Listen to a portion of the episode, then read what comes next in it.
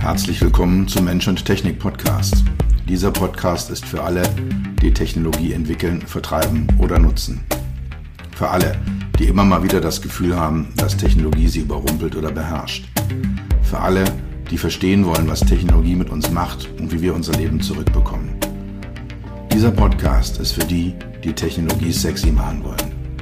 All die Produktentwickler, Designer, UX-UI-Profis, Produktmanager, CTOs, CEOs und für dich.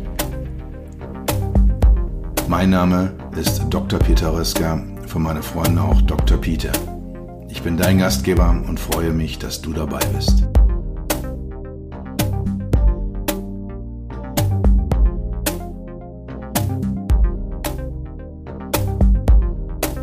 Ich nehme diesen Podcast in der Woche vor Weihnachten 2021 auf.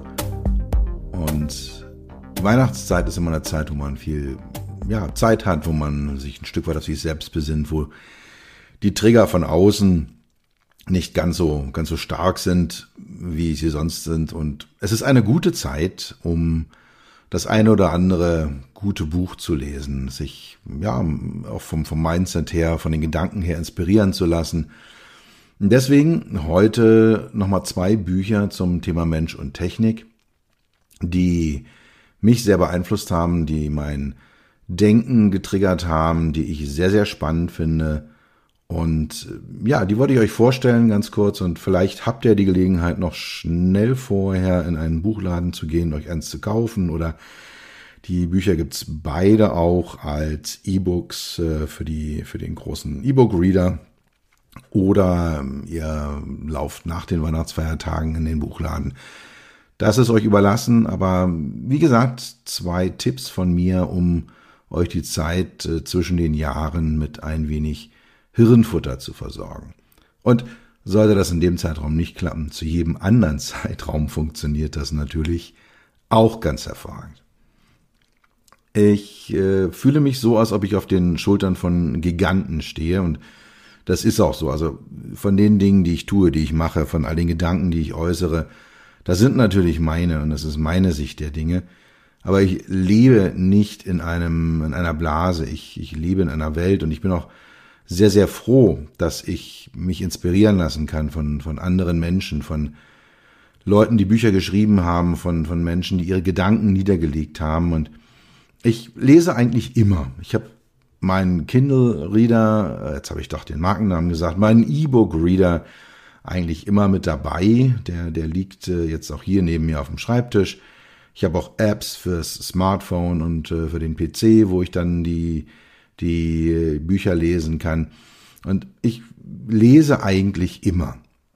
Meistens ein, ja, ich sag's mal, Freizeitbuch, Spaß, Unterhaltungsbuch, ein Krimi, eine, eine Biografie.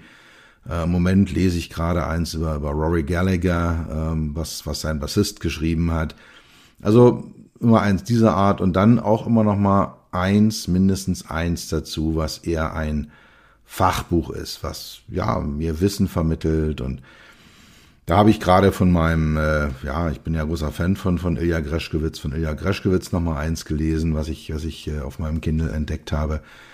Da sind so rund 800 Bücher drauf. Im Moment äh, die Hälfte davon ist ungelesen, knapp die Hälfte, so 300, 320 sind sind ungelesen. Also da ist eine Menge Stoff und äh, da kann man, äh, ja, da kann, kann ich noch eine Menge lernen, äh, indem ich da einsteige. Für mich sind, sind Bücher der beste Weg, sich in die Gedankenwelt eines, eines anderen Menschen einzufinden, eines Menschen, der in vielen Punkten vielleicht auch schon ein Stück weiter ist, als ich das bin, äh, der mehr Lebenserfahrung hat als ich, der mehr gedacht hat oder der auch in einer ganz anderen Richtung, in einer ganz anderen Welt unterwegs ist und mir erlaubt, auch das, was ich denke, sehe, so wie ich handle, das alles nochmal explizit zu hinterfragen und damit dann halt auch auf ein neues Level zu heben. Also, zwei Bücher äh, zum Thema Mensch und Technik, Mensch in einer digitalen, technischen Zukunft. Das eine Buch ist das äh, Buch von Gerd Leonard, Technology versus Humanity. Das ist ein englischer Titel, aber das äh, Buch ist deutsch. Ähm, ich habe auch überlegt, warum hat er das gemacht? Warum hat er dieses Buch Technology versus Humanity genannt, äh, auch auf die deutsche Version, also für die englische Version wäre das mit Sicherheit ein fantastischer Titel. Und äh, mir ist aber auch keine vernünftige Übersetzung eingefallen. Technologie gegen Menschheit, gegen Menschlichkeit, gegen also okay, also das Buch heißt Technology versus Humanity. Das zweite Buch hat auch keinen deutschen Titel. Das ist von Yuval Noah Harari Homo Deus. Das ist äh, lateinisch, göttlicher Mensch. Also diese beiden Bücher äh, von Leonard Technology versus Humanity und von Harari Homo Deus sind die beiden, die ich heute hier in dieser Podcast-Episode euch vorstellen möchte. Fangen wir an mit dem Buch von Leonard. Leonard vertritt eine aus meiner Sicht eher negative Zukunftssicht. Also er hat aus meiner Sicht viele berechtigte, aus meiner Sicht aber auch einige weniger berechtigte Punkte, äh, Kritikpunkte an der Zukunft, an dem Weg, auf dem die Menschheit ist, mit dem Thema Technologie und der Einbindung von, von Technologie. Wo ich mit ihm einig bin, Technologie nimmt immer mehr Raum in unserem Leben ein. Sie wächst exponentiell. Also wir sind am Beginn dieses Hockeysticks, der sich da aufbaut. Das, das Wachstum wird, das Wachstum wird wachsen, äh, die Geschwindigkeit des Wachstums und die Geschwindigkeit der Geschwindigkeit. Auch das wird alles wachsen. Also da haben wir dieses exponentielle Wachstum, was uns im Bereich der Technologie erwartet. Technologie übernimmt das Kommando in mehr und mehr Lebensbereichen. Auch das, denke ich mal, ist trivial. Also Dinge, die bis vor kurzem oder bis vor ein paar Jahren noch rein analog waren, werden immer mehr durchtechnisiert. Das äh, ist so. Also ja, ist so. Punkt aus.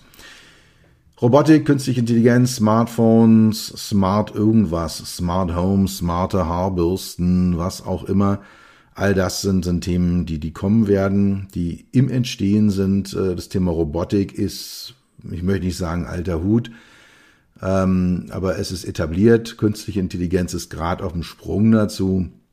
Ähm, Smartphone hat eigentlich jeder von uns äh, eins in der Hosentasche. Und äh, Smart irgendwas jetzt als Bezeichnung für, für das Internet der Dinge, the Internet of Things da ja, haben wir auch gerade erstmal, kratzen wir so an der Oberfläche. Da, da wissen wir noch nicht so richtig genau, in welche Richtung sich das bewegt.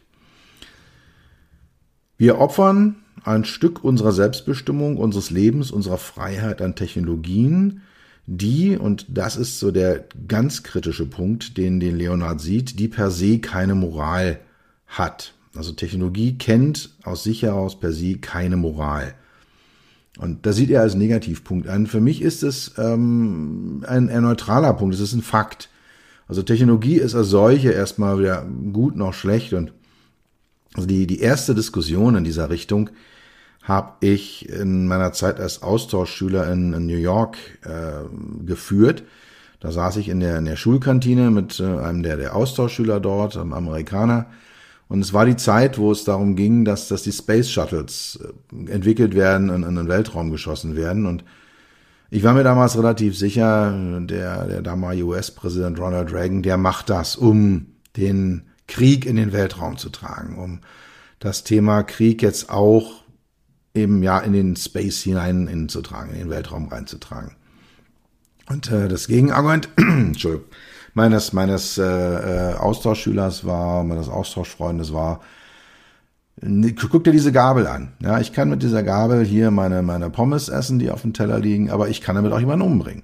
Also es ist Technologie als solche erstmal neutral und sie kann natürlich einen Zweck erfüllen. Und sie kann auch in eine Richtung gehen und bei manchen fällt es leichter, bei anderen fällt es schwerer, dann einen positiven Zweck zu sehen oder auch einen negativen Zweck zu sehen. Aber es ist erst erstmal moralfrei, sie ist erstmal neutral und das halte ich persönlich für eigentlich eher eine, eine, eine positive Sache. Zeigt aber auch, äh, das war die erste Diskussion in der Richtung, die ich geführt habe, äh, wie lange ich mich schon mit diesen Themen auseinandersetze.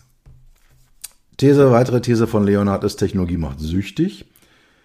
Dem kann ich 100% zustimmen. Wir spielen mehr am Handy rum, als wir eigentlich wollen. Wir sitzen mehr vor dem TV, als wir eigentlich wollen. Und wir wissen auch, äh, dass das mit dem Autofahren jetzt nicht eine wirklich soziale Aktivität ist, in dem es aber trotzdem ständig, also ja, wir haben diesen, diesen Suchtfaktor, den Technologie auf uns ausübt. Und auch da wieder ist es jetzt nicht unbedingt die Technologie als solche, sondern es sind die Applikationen, die darauf laufen. Also es gibt ja auch, wir haben es ja inzwischen auch durch Whistleblower erfahren, dass äh, soziale Netzwerke sehr stark darauf zielen, die Leute lange an sich zu binden, stark zu emotionalisieren. Und es ist ja das, was dann halt eben auch so eine Sucht ausmacht und, und auslöst. Algorithmen bestimmen mehr und mehr, was wir wahrnehmen. Auch hier wieder das Beispiel soziale Netzwerke.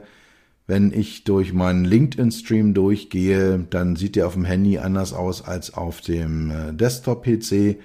Und ich bin mir ganz, ganz sicher, dass viele Leute, die ich gar nicht sehe, auch viel posten, aber der Algorithmus aus irgendeinem Grund glaubt, äh, ich will das nicht sehen, ich will das nicht haben. Und er irrt sich sehr, sehr häufig. Ich habe viel Zeug äh, auf, auf jedem sozialen Netzwerk drin, Sachen, die ich eigentlich gar nicht sehen will und, und erfahre dann irgendwie über andere Kanäle, dass da super spannende Sachen laufen, die ich nicht gezeigt bekomme. Also davon, dass diese Algorithmen gut sind und dass sie, dass sie richtige Sachen machen, sind wir sehr, sehr weit entfernt.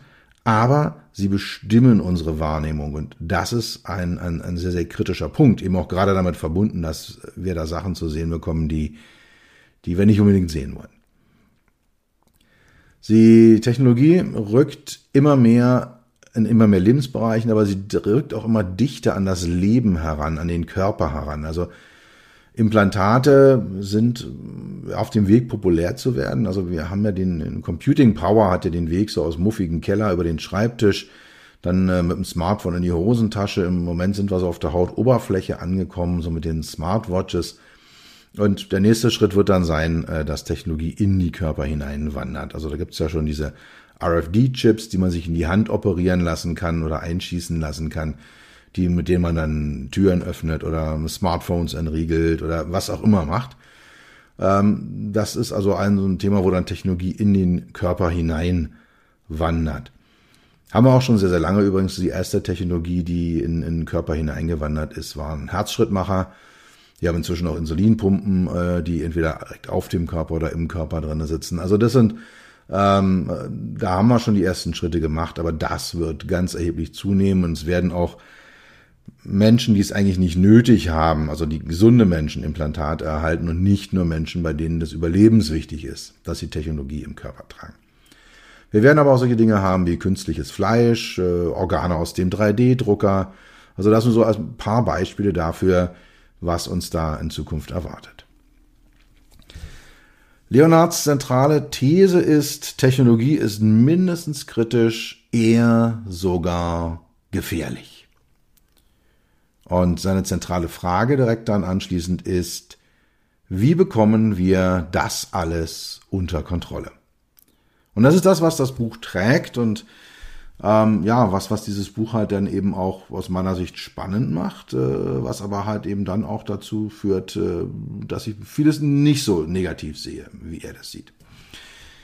Ich möchte gerne nochmal in einen Teilbereich einsteigen. In einen Bereich, er nennt es die 10 Megashifts. Man könnte es auch Megatrends nennen, äh, die er benennt. Sie überlappen sich auch mit dem, was, was ich als Megatrends wahrnehme in der, in der Technologiewelt. Aber er hat noch so zehn Punkte aufgelistet, die ich ganz spannend finde und, und die auch so als Anker für, für Denken und Handeln in diesem Umfeld dienen können. Also seine Megashifts, der erste ist Digitalisierung. Ganz klar, alles, was digitalisiert werden kann, wird digitalisiert. Bestes Beispiel, also noch vor 10, 15 Jahren hätte ich diesen Podcast vermutlich äh, in irgendein analoges Medium eingesprochen, auf ein, ein Tonband oder auf eine Kassette Heute völlig selbstverständlich. Ich habe hier mein geliebtes äh, Podcast-Mikrofon über einen USB-Anschluss am Notebook dran. Und dann wird es digital, was ich hier einspreche, in eine äh, auf eine Festplatte, auf die Festplatte geschrieben. Und dann habe ich nachher dann so ein Programme, auch digitale Programme, mit denen ich das schneide und hochlade. Also ein Beispiel dafür, vor einigen Jahren, überschaubarem Zeitraum, 10, 15 Jahren, war das noch zum Teil zumindest analog. Es ist heute sehr stark digitalisiert. Und das finden wir in allen Bereichen. Zweiter Megashift, Mobilisierung. Funktionen werden ortsunabhängig. Und das ist ein Thema, ich nenne das Liquid HMI in meinem äh, Beratungskontext. Ich sage, ja, also die, die Position einer Funktion, der Zugang zu einer Funktion war über viele Jahre hinweg ortsabhängig. Das, das gab einen Ort, an dem habe ich eine Funktion kontrolliert. Das war ein Schalter, ein Taster, das war ein Bildschirm, den ich dazu hatte, eine Tastatur. Ja, es war aber an einem Ort festgebunden. Heute können wir mit dem Smartphone Autos öffnen, äh, wir können äh, mit dem Smart Home Device oder vom Auto aus das Smart Home Device steuern und, und unsere Badewanne einlassen. Also die, die Steuerung der Funktion verlässt den einen einzelnen Ort und sie wird ortsunabhängig. Und das ist das, was Leonhard als Mobilisierung bezeichnet. Drittens Screenification, also Bildschirm ja, Bildschirme für alles, Bildschirme und im Allgemeinen sind es heute auch Touchscreens, also es ist völlig selbstverständlich, wenn ich heute mit einem Automobilkunden äh, äh, diskutiere, äh, er ist natürlich ein Touchscreen, ja, und wir haben natürlich einen Bildschirm. Und ich werfe da mal die Idee auf, ja, geht's vielleicht auch ohne. Ja, können wir vielleicht auch. Aber das wäre dann definitiv ein absoluter Countertrend, ein Gegentrend. Der Trend ist Bildschirme, Bildschirme, Bildschirme. Vierter Megashift, Desintermediation. Desintermediation. Desintermediation. Nicht das Thema mit der Meditation einmengen. Heißt Killing the Middleman, das heißt, dass die Vermittler werden überflüssig. Klassisches Beispiel, Airbnb macht Hotelkonzerne überflüssig. Amazon macht Einzelhändler überflüssig. Also der Kunde kauft entweder direkt beim Anbieter oder direkt beim Großhändler. Die Digitalisierung, die Technisierung bringt diese Vermittlerrolle ganz schwer unter Druck. Und die müssen sich auch ständig neu erfinden. Sind wir beim fünften Punkt, ist nämlich die Transformation, das ständig neu erfinden, also die Pflicht, sich ständig neu zu erfinden. Zum Beispiel, wenn ich heute ein Middleman bin, indem ich einen Buchladen habe, wie kann ich mich dem Druck widersetzen, dass ich, äh, dass das der Endkunde für seinen E-Book-Reader direkt beim Anbieter das Buch kauft und runterlädt und damit dann halt eben den Buchladen überflüssig macht. Also das ist die, die Transformation, ständig sich neu zu erfinden. Sechstens, Intelligization. KI übernimmt immer mehr Funktionen. Das, äh, wir haben schon sehr, sehr viel mehr Kontakt mit künstlicher Intelligenz, als uns das bewusst ist. Jede Google-Abfrage, jedes, jede Interaktion mit, mit äh, sozialen Netzwerken ist im Ende auch eine Interaktion mit einer künstlichen Intelligenz. Siebtens redet er über die Automatisierung. Das ist ein Trend, der, der, der ganz vorherrschend ist. Er sieht das wieder sehr, sehr negativ. Er sagt, am Ende bleiben noch ein paar Jobs in der Hightech-Industrie übrig. Wir werden eine Spaltung der Gesellschaft in nicht arbeitende Mehrheiten und eine exklusive arbeitende Minderheit äh, erleben. Das sehe ich anders. Ähm, aber dass die Automatisierung kommt, äh, das ist äh, offensichtlich. Der achte Megashift äh, ist die Virtualisierung. Ähm, wir haben Augmented Reality, Virtual Reality. Der große Internetkonzern aus dem Silicon Valley hat jetzt gerade das Metaverse äh, eingeführt. Äh, all das sind Virtualisierungen. Das ist auch eine direkte Folge der Digitalisierung. Also wenn ich etwas in Daten vorliegen habe, dann kann ich es auch anders darstellen, als ich es heute darstelle. Ich kann alternative immersive, also eintauchende Darstellungsarten wählen und bin dann sehr in dem Bereich Virtualisierung. Neuntens, Antizipierung äh, hängt eng mit dem Thema künstliche Intelligenz zusammen. Also KI wird immer besser daran, äh, darin unsere Bedürfnisse, unser Verhalten vorherzusagen. Dieser These kann ich nur begrenzt folgen, prinzipiell ja. Aber wenn ich mir anschaue, äh, wenn, was ich an Vorschlägen erhalte, wenn ich da in dem großen Internetladen mal eine Runde rumsurfe oder auch, ja, mein Gott, ich kaufe mir ein Hemd einer bestimmten Marke und kriege dann Werbung für diese Hemdenmarke auf allen meinen sozialen Medien. Das ist nicht Antizipierung, das ist hinterherlaufen und es nervt auch eigentlich, weil ich habe mir ja schon ein Hemd gekauft und ich werde mir jetzt nicht nochmal, wenn ich mir jetzt ein schwarzes Hemd gekauft habe, gleich nochmal ein schwarzes Hemd kaufen, nur weil ich auf meinen sozialen Netzwerken ständig Werbung für schwarze Hemden sehe. Gut, und sehen die Roboterisierung, das geht auch mit der Automatisierung äh, einher. Roboter werden mehr und mehr Funktionen übernehmen äh, in der Zukunft. Wir sind jetzt dabei so im Bereich Pflege, Krankenhäuser, Wohnheime, dass dort mehr und mehr Roboter kommen. Das äh, sind äh, Visionen, die wir haben. Das ist in der Pipeline. Ich gehe auch davon aus, dass es partiell in absehbarer Zeit eintreten wird, ähm, dass das Roboter noch dichter an den Menschen heranrücken, also sich so aus der Fabrikhalle, wo sie was herstellen und vielleicht aus dem Transportbereich, dem Logistikbereich sich auch in unser alltägliches Leben hineinbewegen werden. Leonard, wie gesagt, äh, hat etwas negatives äh, Zukunftsbild, aber am Ende des Buches, äh, ja, zeigt er dann doch noch so ein paar Wege heraus. Ich will jetzt mal zwei nehmen, die er, die er erwähnt. Das eine ist das Thema Digital Diät. Ich nenne das digitaler Minimalismus. Das heißt, das Finden einer Balance zwischen dem Fortschritt und dem Nutzen, den Technologie stiftet, auf der einen Seite und der menschlichen humanen Selbstbestimmung auf der anderen Seite. Und, und das finde ich dann ganz spannend, äh, ist auch einer der Gedanken, den ich aus diesem Buch mit herausnehme und den ich für mich noch mal eine Weile bewegen werde, ist, dass er eine neue Digitalethik schaffen möchte, dass er neue Menschenrechte für das digitale Zeitalter formuliert. Und er hat fünfmal besonders herausgestellt, ähm, es ist erstens das Recht auf technische Unversehrtheit. Also, dass ich als Mensch in meiner Selbstbestimmung, meinem, meinem Leben, meinem Geist, meinem Körper unversehrt bleibe durch Technologie. Zweitens das Recht auf Ineffizienz. Also dass wir als Menschen auch in Zukunft das Recht haben werden, einfach ineffizient zu sein. Zu chillen, abzuhängen, zu genießen, ähm, ja, und, und halt eben auch Dinge zu tun, die jetzt nicht irgendeiner technologischen Effizienz dienen. Dann drittens, und äh, das halte ich äh, ja A für eine Selbstverständlichkeit und B für unglaublich wichtig, das Recht auf Abschalten. Ich werde häufig äh, auch schon äh, gesagt, ja Mensch, da war dein Handy aus oder warum hast du nicht gleich geantwortet? Das sind ja so Dinge, so E-Mail, ja, äh, man, man schickt eine E-Mail und dann kriegt oder man bekommt eine E-Mail und dann, dann kriegt man gleich einen Anruf hinterher, zehn Minuten, ja, sag mal, hast du die E-Mail nicht gekriegt? Das ist für mich eines der, der, der Kernpunkte ähm, oder einer der Kernpunkte im Umgang mit Technologien. Ich habe verdammt nochmal das Recht, auch abzuschalten, nicht sofort zu reagieren, nicht auf jeden Trigger anzuspringen, der mir da per Technologie, per Smartphone, per PC zugespielt wird. Viertens, das vierte Menschenrecht für eine digitale Zukunft ist das Recht auf Anonymität. Ist etwas zwiespältig, aber im Grunde genommen ja, absolut. Weil wir haben partiell äh, Anonymität äh, in, in, im Internet, wir haben in den sozialen Netzwerken eine Anonymität drinne.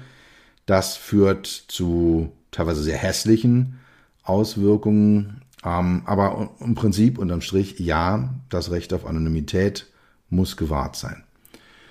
Und das fünfte, das Recht, andere Menschen zu beschäftigen. Ja, das ist richtig. Ähm, warum er dieses so weit nach vorne schiebt, verstehe ich nicht. Es ist in der Liste mit drinne, die er da aufhört. Es ist aber halt äh, aus meiner Sicht eine Selbstverständlichkeit. Von Leonard, Humanity versus Technology, äh, Technology versus Humanity, äh, ist ein gutes Buch. Es hat mich sehr, sehr nachdenklich gemacht. Es ist mir manchmal etwas zu dystrophisch, zu negativ. Es ist zu maschinenmächtig. Also es, es gibt der Technologie per se eine Macht, die sie nicht per se hat. Ja, sie schreibt der Technologie eine Macht zu, aber ganz klar, diese Technologie wird diese Macht, wenn wir sie ihr geben, wenn wir sie zulaschen, auch ausüben. Und deswegen ist sein Warnruf, den er mit dem Buch setzt, richtig. Und äh, ja, macht halt eben nachdenklich und sollte man eigentlich mal gelesen haben. Kleine Anmerkung noch, ist teilweise nicht leicht zu lesen, das Buch, äh, ein bisschen zäh, aber es lohnt sich. Kommen wir zum zweiten Buch, was ich noch kurz anreißen möchte. Yuval Noah Harari Homo Deus. Für mich ist Harari, ich bin ein bekennender Fan von ihm, für mich ist er einer der ganz großen Denker der Jetztzeit. Er ist ein Historiker, der sich mit der Zukunft der Menschheit auseinandersetzt. Und er zieht auch immer die Linien aus der Vergangenheit über die Gegenwart in die Zukunft. Und zwar auf eine Art und Weise, wo ich denke, das macht Sinn, es zu tun. Also einfach nur linear rauszuverlängern, äh, was gerade läuft. Äh, ja, wir waren in der Vergangenheit in A, sind jetzt an B, dann landen wir zwangsläufig bei C. Das ist es nicht, sondern was er schaut, ist was an Konstanten in der menschlichen Entwicklung. Was er macht, ist daraus dann abzuleiten, was sind denn die Wege, die Optionen, die wir haben, um uns mit Technologie in die Zukunft zu bewegen. Er beginnt äh, sehr, sehr positiv äh, und ich teile seine positive Sicht auf die Menschheit und auf die Welt. Der Menschheit geht es heute besser als je zuvor. Und das Buch ist vor Corona entstanden, aber auch Corona wird daran grundlegend nichts ändern. Vielleicht ein bisschen nachjustieren, in Details neu justieren, aber im Großen und Ganzen geht es der Menschheit heute besser als je zuvor. Ein Beispiel Hunger ist weitgehend abgeschafft. Und wenn Hunger auftritt, dann liegt es nicht an irgendwelchen Naturkatastrophen oder daran, dass keine, keine Lebensmittel produziert werden, sondern wenn Hunger sichtbar auftritt, ist es immer der politische Wille einzelner oder einzelner Gruppen. Da werden Menschen dann bewusst in den Hunger getrieben um Erpressungspotenzial aufzubauen, um sie klein zu halten, um sie auszulöschen. Ja, also auch selbst wenn man äh, diese fürchterlichen Bilder aus dem, aus dem Jemen oder aus Somalia sieht, dahinter steckt ein, ein politischer Wille. Ich möchte jetzt da keine Verschwörungstheorien aufmachen, sondern das ist einfach, da sind Kriegsparteien unterwegs, äh, die, die, die die Menschen als, als Verfügungsmasse betrachten und äh, die den Abschnitt der Lebensmittel äh, als, als äh, und damit den, das Produzieren von Hunger als Teil der Kriegstaktik betrachten. Wenn wir Thema Kriege sind, Kriege sind heute bei allem, was wir wahrnehmen, bei allem, was fürchterlich ist und, und was läuft, Kriege sind heute die Ausnahme. Also in, in antiken Gesellschaften, so vor zwei, zweieinhalb, dreitausend Jahren, starben 15 Prozent aller Menschen durch Gewaltanwendung. Heute sind es unter ein Prozent. Und dann nehmen wir Terrorismus, Krieg und, und Mord, äh, alles schon zusammen. Ja, und dann sterben immer noch weniger als ein Prozent aller Menschen. Und also die Selbstmordrate ist deutlich höher. Durch Autounfälle sterben doppelt so viele Menschen wie durch Kriege, durch Terrorismus und, und, und durch Gewalt allein. Und äh, auch Diabetes zum Beispiel, da sterben weit, weit mehr Menschen und da sind wir beim Thema Hunger. Ja? Diabetes äh, Typ 2 entsteht ja durch zu viel Essen. Und also das sind Todesursachen, die heute gelten und das sind alles Dinge, die darauf hindeuten, dass wir in einer sehr, sehr guten und, und positiven Welt leben. Der Mensch ist vermutlich das einzige Lebewesen, was sich so abstrakte Konzepte wie Gott oder wie Moral oder wie Zinsen erschaffen kann. Und das führt zu einer dritten Realität. Also Harari nennt es die dritte Realität. Die erste Realität, über die er spricht, ist die subjektive Realität. Das, was ich wahrnehme und was ich empfinde jetzt rausgehe und sage, boah, schöner Sonnenschein, und jemand anderes sagt, ey, das blendet mich aber. Ja, das ist halt eben dann eine subjektive Realität. Der eine empfindet den Sonnenschein als schön und der andere als blendend. Das ist halt eben die subjektive Realität. Und die zweite Realität ist die objektive Realität. Also zum Beispiel, es gibt Tag und Nacht oder es gibt die Schwerkraft. Ja, das ist mal so die, die objektive Realität. Und die vom Menschen neu geschaffene Realität, die dritte Realität ist die intrasubjektive Realität. Und diese wiederum spiegelt abstrakte Konzepte wider. Konzepte wie Gott, Moral oder eben auch zum Beispiel Zinsen. Ein Beispiel dafür ist, äh, ich denke, wir sind uns alle einig, es ist unmoralisch, es ist unethisch, einen anderen Menschen zu töten. Das ist weder in der ersten noch in der zweiten Realität wirklich abgebildet. Erst die dritte Realität, die uns als Menschen so einzigartig macht, das Schaffen dieser abstrakten Konzepte von Moralen, von Ethik, führt zu der Aussage, dass wir sagen, ja, es ist natürlich Realität, dass es unmoralisch ist, einen anderen Menschen zu töten. Und dieses abstrakte Sinngeflecht, was sich da aufbaut, ist zentral für, für unser Leben, ist zentral auch für die Entwicklung seit Zehntausenden von Jahren, die wir haben, weil Sie erlaubt uns, mit anderen Menschen, die wir nicht kennen, zu interagieren, uns mit ihnen auszutauschen, Handel zu treiben. Also so ein gewissen, gewisses Vertrauen zu entwickeln. Wir haben so einen gemeinsamen Satz äh, abstrakter, ethischer, moralischer Werte und mit denen, auf, auf Basis dieser können wir Handel miteinander treiben. Also ganz vereinfacht ausgedrückt, ich kann in eine Bäckerei reingehen und ich weiß, ich werde dort mit hoher Wahrscheinlichkeit nicht erschossen werden, wenn ich reingehe. Das ist einfach ein, ein, ein, ein Gemeinsamkeit, die wir haben. Und ich, wenn ich die Befürchtung haben müsste, dass es so passiert, dann, dann könnte ich kein Brot mehr kaufen. Und, ja, dann, dann, dann hätte ich also ein völlig anderes Leben. Dann müsste ich mich, Entschuldigung, über meine Lebensmittel anders, äh, müsste ich, müsste ich mich anders, äh, müsste ich anders drankommen. Und diese Kooperationsfähigkeit, die aus dieser dritten Realität entsteht, erschafft uns den Wettbewerbsvorteil gegenüber allen anderen Lebewesen. Also die, der Aufstieg des Menschen zu dem, der er heute ist, zu dieser, diesem absolut super gefährlichen Raubtier, was wir heute sind, obwohl wir eigentlich völlig nackte und, und, und, und äh, hilflose Lebewesen sind. Aber das ist, was basiert auf dieser Kooperationsfähigkeit, die als Grundlage die dritte Realität mit den abstrakten Konzepten hat. Harari, und äh, da ist er sich mit Leonard und auch mir einig, Technologien, Algorithmen werden unsere Gesellschaft, unser Leben bestimmen, bestimmen sie heute schon und äh, diese Bestimmung, äh, dieser, dieser Macht, die diese Technologien haben, wird steigen. Arbeitskraft, wie wir sie kennen, wird durch Maschinen, durch künstliche Intelligenz überflüssig und die zentrale Frage, die sich Harari genauso stellt, wie Leonard sie sich gestellt hat, ist, wie wird unsere Zukunft denn sein? Wie werden wir damit umgehen? Was müssen wir denn machen? Und Harari hat zwei Visionen. Ich nehme jetzt mal nur eine heraus. Äh, das ist der Technohumanismus, den er sagt. Es ist eine positive äh, Sicht auf die Zukunft, die er hat. Also die Zukunft wird durch eben den Technohumanismus geprägt sein. Der Mensch erschafft mit Technologie eben den Homo Deus, den göttlichen Menschen. Den Menschen, der alles sieht, der alles kann, der überall ist, der, der omnipräsent ist und wir werden erleben, dass Mensch und Technik miteinander verschmelzen. Sind wir wieder beim Thema Herzschrittmacher, die wir schon haben, oder, oder Insulinpumpen, die wir schon als Technologie haben, dass das erst der Anfang ist und dass wir halt von künstlichen Netzhäuten über äh, Brain-Computer-Interfaces äh, bis hin zu Nanobots, die unseren Körper von innen reparieren werden, das sind alles äh, ja Ideen für die Zukunft, die wir haben und Dinge, die mit relativ hoher Wahrscheinlichkeit eintreten werden. Und Harari geht weiter und sagt, Technologie wird auch mentale Zustände von Menschen beeinflussen. Also nicht nur unsere Körper, sondern unseren Geist. Frage ist, wie man das trennen kann, aber das ist eine andere philosophische Diskussion, äh, die ich jetzt hier nicht noch aufmachen möchte.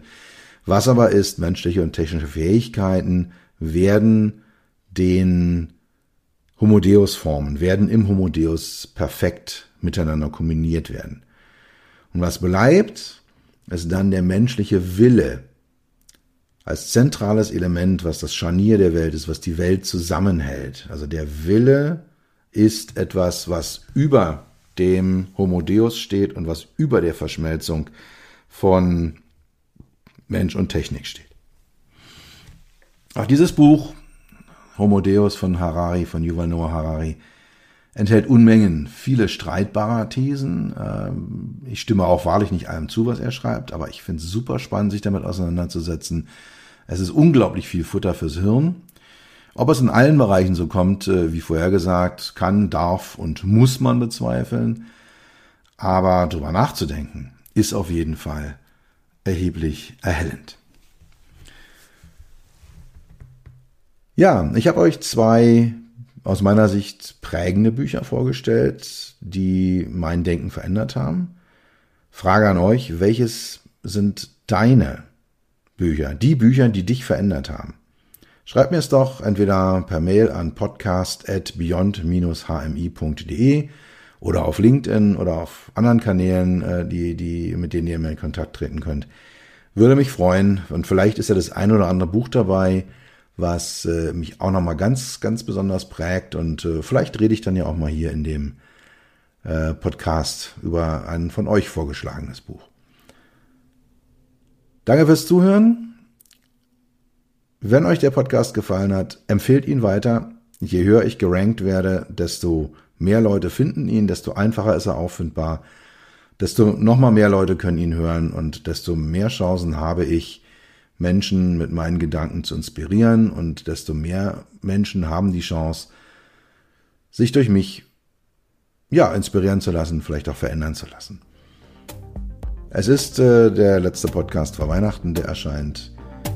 Falls ihr ihn noch vorher hört, ich wünsche euch super, super entspannte Feiertage, ladet eure Batterien auf und wir hören uns dann im neuen Jahr in neuen Folgen wieder. Ich freue mich auf die gemeinsame zukünftige Reise. Das war's für heute. Ich bedanke mich dafür, dass du Zeit mit mir verbracht hast. Du hast etwas für dich getan, was dir keiner mehr nehmen kann. Für einen weiteren Austausch findest du mich auf LinkedIn und auf meinen Webseiten www.peter-rösker.com Rösker mit OE und SS oder unter www.beyond-hmi.de Bis zum nächsten Mal, pass auf dich auf und bleib gesund.